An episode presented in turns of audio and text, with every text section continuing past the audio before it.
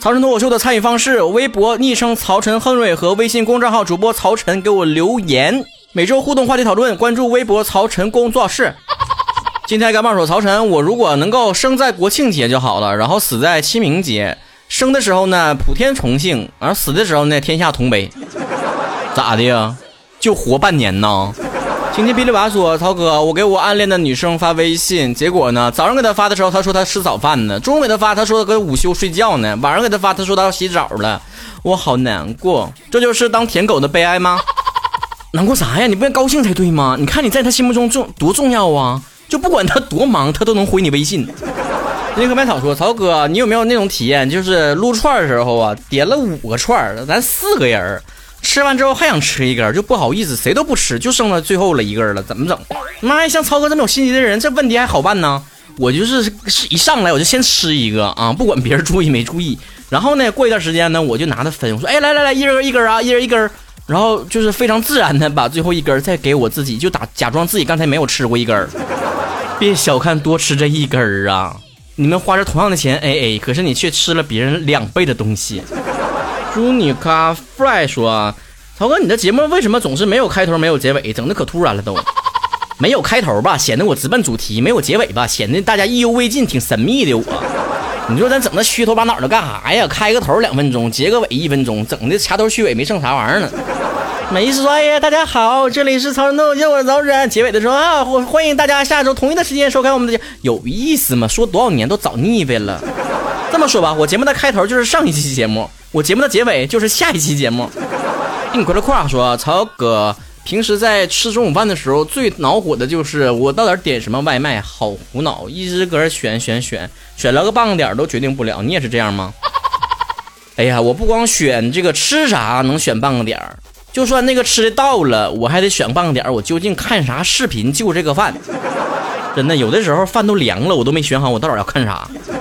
关地狗话说，曹哥，你有没有感觉有些事情，当我们错失了，才会珍惜它？人总是这个样子。哎呀，我跟你这么说吧，以前呢，我成天去电影院看电影去，也没感觉咋地。还感觉可烦了，你说这咋有总有那个熊孩子嗷嗷三叫唤的，妈妈也不管好，然后旁边呢就有那个情侣坐嘴的，整那玩意儿黏的呼啦，贼拉恶心呢。要不然就打电话的，干啥都有，素质低的人太多了，太闹心了。现在你让我想，只要能让我回电影院看电影去，我管他呢。哪怕我现在坐的位置，左边的人搁那吧嘴是懂，右边人搁这打电话呢，后面的熊孩子搁嗷嗷三叫呢，前面的情侣搁吧嘴呢，我也乐意。这是顶配的环境啊。哪怕电影票没有团购价，我也乐意。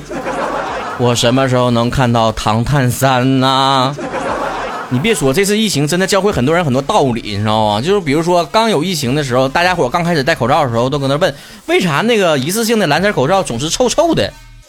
这就教会我们看问题的角度了。以前总是甩锅，说那个是口罩臭，其实你想明白就想知道了，那是你自己嘴臭。有的口罩顶多就是质量不好，没给你散味儿。你闻的还是你自己的芬芳。是世勋啊，说曹哥，我喝酒的时候发现酒品自己不是很好。你有没有那种情况，就是人生当中非常疯狂的喝大了，然后酒后之后会很后悔曾经发生的一些事情？哎呀，有的，真的有。曹哥这种性情中人怎么不会呢？第二天早上一醒，哎呀，我后悔肠都青了，我怎么？你说我扯那能干啥呢？你说我还结账，结啥账？维他命从西说：“曹哥，真的羡慕你是东北人，感觉东三省非常的团结呀，老铁们。别别别，你也别这么说，遇到事儿的时候还是会发生分歧的。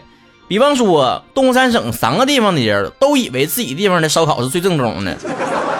当然还有了，三个省的人都觉得自己说的才是纯正的东北话。曾经也似乎有吉林和黑龙江的小伙伴给我留言说，我们这儿不这么说话，你代表不了东北。”方罗说：“曹哥，临近毕业，能不能做一期大学生是留在大城市还是回家乡发展的脱口秀？做过了呀。告诉你，下回再遇到事儿的时候别慌，先回去翻一翻往期节目再说啊。”艾弗的杠瓢说：“曹哥，如果有男版的《乘风破浪的姐姐》这个节目，应该叫什么呢？是乘风破浪的哥哥还是乘风破浪的叔叔？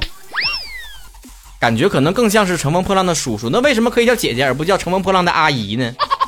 你对于男女生之间的称呼是不是有什么误解？我可以给你们普及一下：年轻漂亮的女孩呢叫小姐姐，而所有比你大的女性都叫姐。男性称呼就稍微复杂一点了，是吧？长得一般的男的就叫他帅哥，因为帅哥这词儿就指的是一般男生。那要是好看的就叫小哥哥，有钱的就叫老公，长得又不好看又没钱的就就叫那男的。新弗朗克喽，曹哥建议起你起个人名说啊。呃，曹哥呀，现在是夏天了，这人都说了，春困秋乏夏打盹儿，我现在一天天起不来呀，起不来炕啊。我一直很困惑“春困秋乏夏打盹”这句话怎么这么歧视冬天呢？最不想起床的就是冬天了。我甚至搁冬天的时候都合计了，人类就应该立法禁止人类就是就冬天的时候早起。当然，我现在不这么想了。我现在想的是，法律嘛，不应该分季节。国军一消王死磕说：“曹哥，我喜欢男生，自从我跟他表白之后呢，他就一直没有给我回应。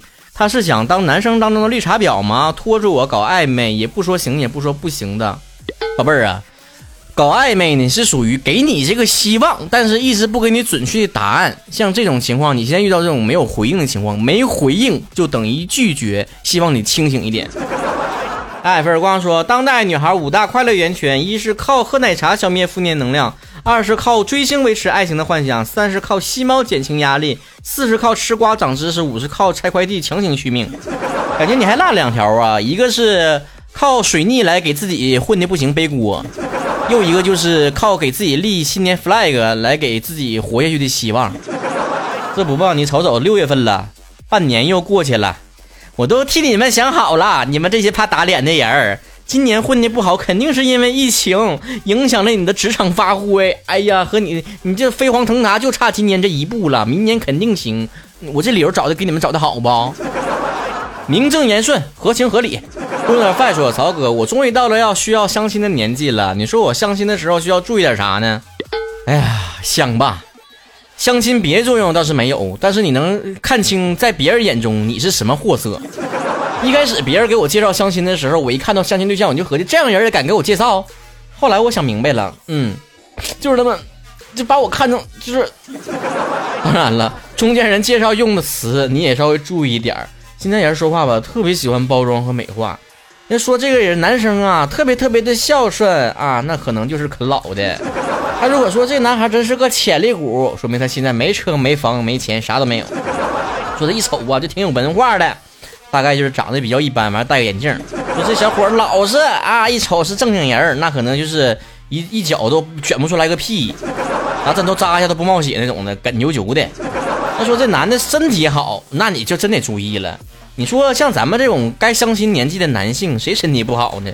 已经除了身体好没别的说的了，那你就可能就是又矮又胖又丑又没钱。当然也会有人说这个男生条件特别好，家里可有钱了，你嫁进去之后就到豪宅里面你就享清福。朋友，这个背后的意思我给你翻译一下，就是说你进去了，你之后你这么闲享清福，你还不生孩子，你试试。你生的孩子不是男的，你试试。以后受委屈了，跟公婆吵架了，老公出轨了，你敢大声说话试试？维新胡子哥说：“曹哥，我在家里面，我爸妈成天看我可不顺眼了，说我挣钱挣的又少，然后还没有结婚，怎么能够让他们满对我满意呢？你可以有一天回家之后，突然变成就是连那份不是很挣钱的工作也没了，让院里面的居委会大妈给你演一出情侣戏，说我爱上了一个忘年之交，再顺便告诉他，其实这么多年以来，我还有赌博和吸吸毒的毛病。”当你的爸妈对你彻底绝望的时候，你可以告诉他们这一切都是假的，这样你爸妈就会觉得现在的你，嗯，也挺好。中国人嘛，就喜欢折中了，让别人满意的最简单的方法不是抬高自己，而是把对方的期望值降低。顺便也教会爸妈什么叫做最开心的事，叫做虚惊一场。不是还有那么句话吗？好人吧，如果做错一件事呢，就会被别人无无理的抨击。坏人吧，就是做对一件事呢，就大家伙啊都鼓掌啊。你看《甄嬛传》里啊，万事皆可《甄嬛传》，那华妃杀了多少人，害死多少个人，就是为非作歹的，最后就施兰害得施兰好苦，一下洗白了。都说他是性情中人，人也不坏。甄嬛呢，稍微耍一点心眼啊，你看他才是全剧最大的绿茶婊。还有电商各大购物节，为什么在办活动打折之前先给你涨一下价啊？把值期望值给提高了，他就值这些钱。再给你打点折，让你感受你占便宜了。为什么很多市场里面都可以去个零折半这么讲价？都是知识融通的啊！这蹦蹦说：“曹哥，你去年不是考研了吗？最后成绩咋样啊？咋没听你捣鼓了呢？后来没捣鼓，说明啥结果？你心里面还没数吗？要真考上了，凭我性格，不得微博、微信各种推一波啊！我深刻理解了为什么人都说呀，大学毕业之后，人一和人的差距越来越大了。以前呢，我高考的时候考不上自己心仪大学呢，也就是差几十分，现在都几百几百差了。顺便讲个笑话。”听说考研的国家线那个分数线出来之后啊，各种招聘网站就都崩了。还好我在家叭叭就能挣钱，气人不？接着学啊，今天还考，争取把差距缩小在两位数之内啊！来来来，都学起来，都支棱起来。